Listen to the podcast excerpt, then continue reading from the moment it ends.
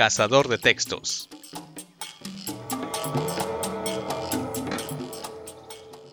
Hola, buenas noches, buenas tardes, buenos días, dependiendo de la hora en la que estés escuchando esto. Bueno, lo que estás escuchando es una idea que surgió mientras yo viajaba en taxi colectivo. Sucede que en medio de la cuarentena, que parece que ya nada más la guardan dos personas, pasamos más tiempo en casa de lo que habíamos estado acostumbrados.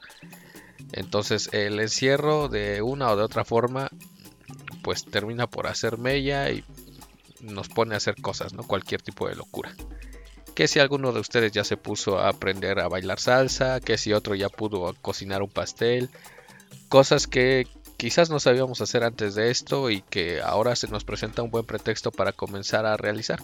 Sin embargo, bueno, como yo en algún tiempo trabajé en radio, eh, me pareció como interesante tomar ese ejercicio nuevamente y ahora pues como no se me ocurría nada, agarré textos que me gustaban y empecé a grabarlos. Esto, la verdad, porque está de moda ahorita que todo el mundo hace podcast. Esto no sé si sea podcast o sea un audiolibro. No es ninguna de las dos cosas. La verdad es que no sé muy bien qué es.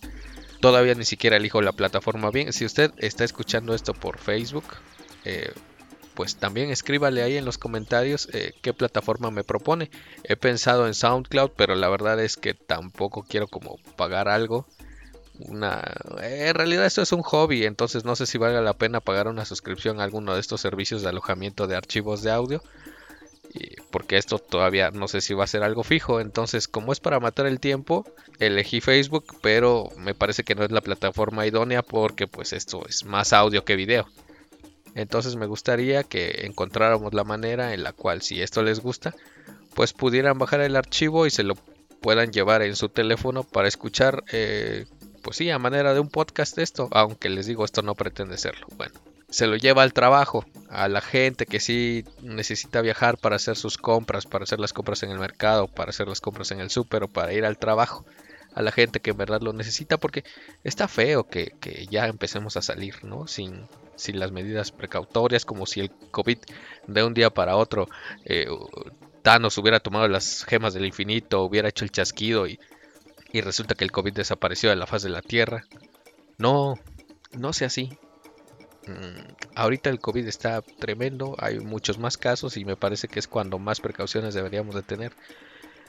Tengo varios amigos que han viajado y pues me comentan que en algunos pueblos en los que han viajado pues la verdad es que la gente va como si nada, entonces eso también pues me preocupa, digo, cada quien también elige, ¿no? Como la manera en que si va a arriesgar a su familia, si viven solo, pues qué chingados, ¿no? Que se enfermen ellos solos. Pero bueno, vamos a regresar a lo que nos atañe y esta es la presentación de eh, pues este, este lote de grabaciones. Aquí está el primer número y bueno, le platico para contextualizarlo. Por ahí de mediados del 2018 empezó a surgir eh, un número de revistas. Eh, al principio eran una, dos, se fueron sumando a ellas, pero eran revistas literarias independientes. Eran, también contaban con el apoyo de una editorial que se llama Disculpe las molestias.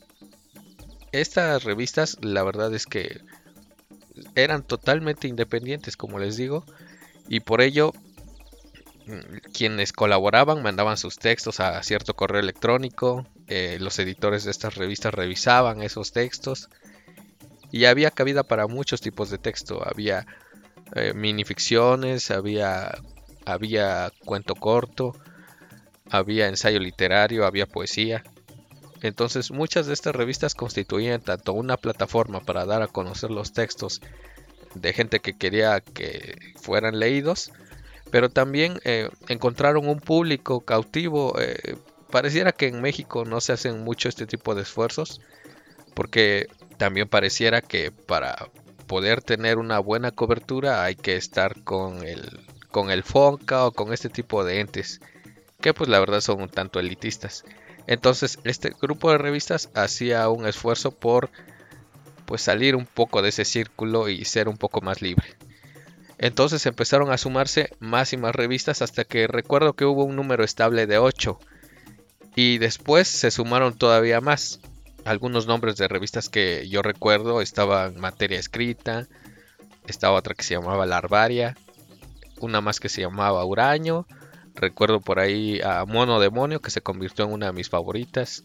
También estaba Oaxaca, Oaxaca que pues es surgida en el estado homónimo, pero la revista en lugar de una X llevaba una J y también, bueno, yo personalmente conocía a los editores de esa revista y la verdad es que son un par de chavos que le echaron muchas ganas y le digo, le echaron muchas ganas porque la publicación de estas revistas en conjunto se vio pausada. Se vio pausada por cuestiones que iban más allá de la literatura. Y lo interesante es que estas revistas empezaron a reconocerse entre ellas y decidieron formar un grupo. Entonces las revistas no se vendían aisladas. Se vendían en paquete, es decir, las ocho juntas y el precio era bastante bastante simbólico en realidad para lo que para lo que la literatura mexicana está acostumbrado a manejar en cuanto a precios, ¿no? Me parece que el paquete de las ocho revistas estaba por ahí de 100 pesos. Entonces, pues salía en, un, en menos de 15 pesos cada revista, si hacemos las cuentas, pero como les digo, se vendía en paquete. Y bueno, eh, ahí había bastantes textos de gente que era colaboradora de muchos sitios. Era un número por mes de cada revista. Y había textos de gente que, de los que yo recuerdo, había textos de gente de Alemania, de Brasil, de Estados Unidos, de Chile, de Perú, de Guatemala. Incluso me parece que en algún momento hubo un texto de Hawái, ¿no? que también pertenece a Estados Unidos, pero pues ya, para que se den una idea de las distancias geográficas que abarcaba. Y bueno, eran textos que a mí me parecía que muchos me gustaban mucho y me parecía que debían tener una cobertura todavía más amplia de la que las revistas fueron capaces de darle, que no fue poca. Sin embargo, me parece que, que sí eran meritorios de más. Y bueno, en esta ocasión quisiera empezar con este piloto y precisamente para este piloto escogí un texto de la revista Oaxaca. Este texto es un ensayo literario que consta de nueve puntos y es casi un manifiesto y se llama El arte de hacerse pendejo. Su autor se llama Sebastián Santiago y bueno, este texto lo podemos encontrar en la revista Oaxaca, como ya les dije, en su ejemplar número 3, que data de diciembre de 2018.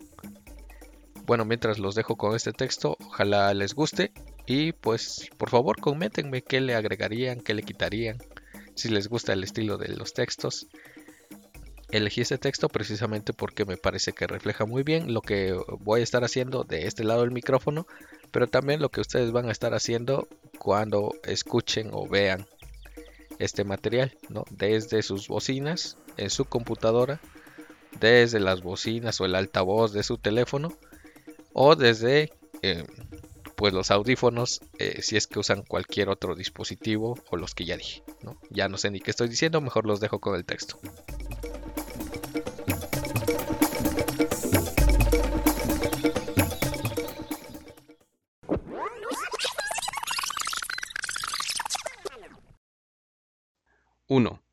Pocas acciones en un hombre son tan sinceras como cuando uno se hace pendejo.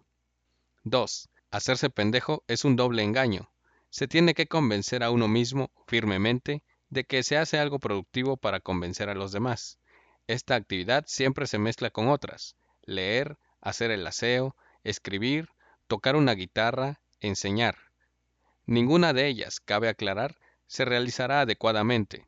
No se podrá concentrar en la lectura, se acumulará el polvo en varios rincones, se escribirán estupideces, se enseñará mal.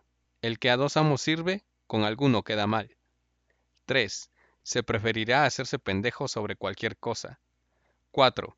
Cuando las cosas están tan bien hechas, adquieren el grado de arte. Por lo tanto, cuando uno se hace bien pendejo, se disfruta, y los demás enseguida lo aprecian. Este noble oficio despierta envidia en los demás, por eso, cuando uno lo realiza, las personas alrededor y que anhelan estar en la misma situación impedirán a toda costa que se continúe con esta tarea, puesto que ellas son incapaces, no reúnen los requisitos. 5.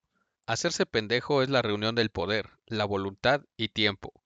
Se hace uno pendejo porque quiere, porque se puede y porque dispone del tiempo. Es decir, el tiempo se detiene cuando uno se hace pendejo. Dios es el artista por antonomasia de esta actividad. Por el simple hecho de contar con todo el tiempo disponible. Sócrates, la persona más famosa en hacerse pendeja, hasta creó su propio método filosófico, la mayéutica. Los políticos mexicanos son el mejor ejemplo del gusto por hacerse pendejo. 6. Un padre cuyo hijo se encuentra desaparecido no puede darse el lujo de hacerse pendejo. 7. Siempre hay obstáculos que trunquen este placer. Los compromisos, las tareas, la gente de la que se rodea. El hacerse pendejo es una actividad harto difícil. Puede perderse la concentración por cualquier motivo, prestando atención a otra labor. Todo ese esfuerzo se desmorona. No cualquier persona está cualificada para una acción tan laboriosa. Casi todos relegan este placer y se ofuscan de trabajos para llevar a cabo. 8. De hecho, el hacerse pendejo es hacer algo. Se está haciendo uno el pendejo y se es plenamente consciente de realizarlo. 9. Usted, estimado escucha, se está haciendo pendejo al escuchar esto. Piensa que trabaja en algo productivo y sustancioso. Tiene el poder y el tiempo en sus manos. Por voluntad se encuentra usted aquí. Disfrute.